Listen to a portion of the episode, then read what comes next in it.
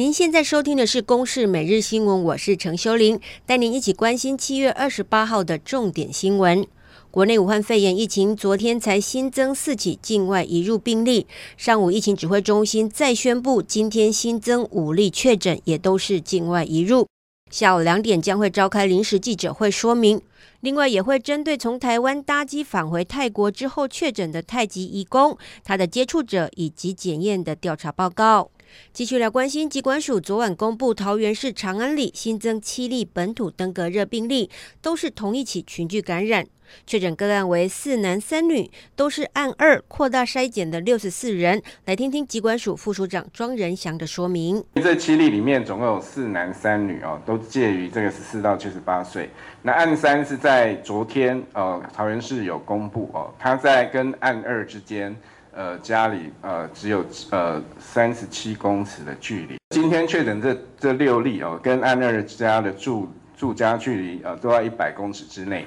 加上这新增的七例，今年截至目前为止，国内已经累计九例本土个案，全部都住在桃园市。对此，桃园市政府表示，已经针对公共区域进行喷药消毒作业。来听听桃园市长郑文灿的说明。我们根据群聚的热区哈，因为有这个感染的现象，那我们已经进行哈这全区的公共区域以及有家户的这个挨家挨户的消毒，那也设置了这个裁剪站，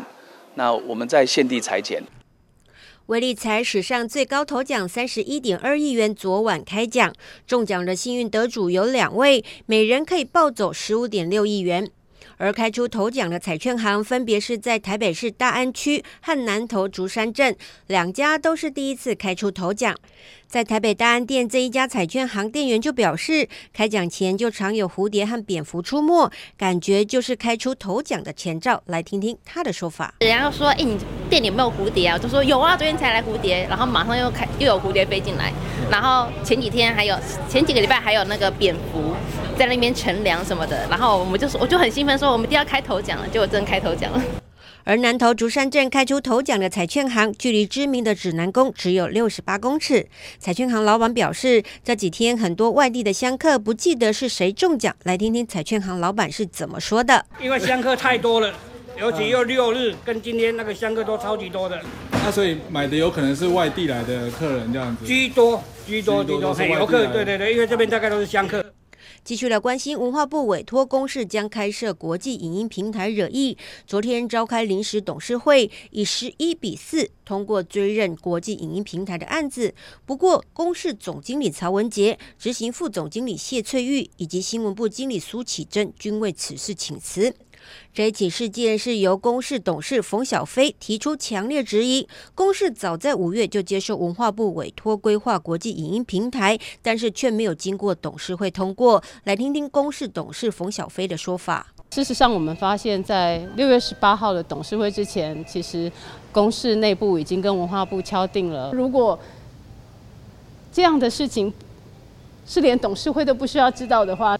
那这不是没收公示，什么才叫没收公示？经过将近三个小时的激烈辩论，会议采取记名投票，包括冯小飞共四个人反对，其余十一人都是赞成。来听听赞成通过国际影音平台公示董事徐瑞希的说明。我必须要讲，其实公共电视真的是自己很会清理自己。我们不是那么容易的被一个这个这个这种所谓的包含置入行销也罢，包含这个大外宣也罢，我们不是会被牵着走的一个媒体。设立国际平台可以大幅增加节目预算，为换取案子通过，公视总经理曹文杰、执行副总谢翠玉当场请辞。而新闻部经理苏启珍则是认为，国际平台利益虽好，但是目前正值董事会准备改选换届，在欠缺充分讨论与社会共识的情况之下仓促进行，恐怕会引发内外部更多的疑虑，也当场宣布请辞。对此，文化部发声明稿回应，尊重公视董事会决议，表示公视成功建立品牌，政府推动国际影音平台计划首选是公视，没有图利私人问题，但却被扭曲成为政府黑手没收公视，文化部深表遗憾。而推动国际影音平台政策的方向不变，不过为了避免政府干预公视疑虑再起，将会审慎评估。以上由公视新闻制作，谢谢您的收听。